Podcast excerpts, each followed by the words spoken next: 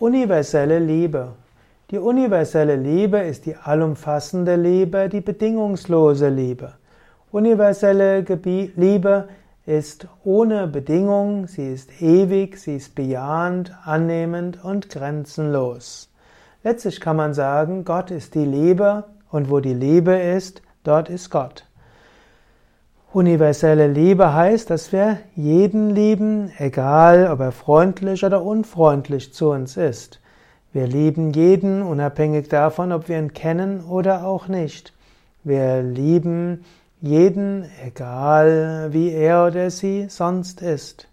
Universelle Liebe heißt nicht, dass wir zu allem Ja und Amen sagen.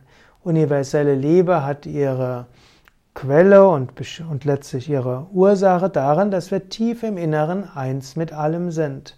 Tief im Inneren ist jedes Wesen göttlich.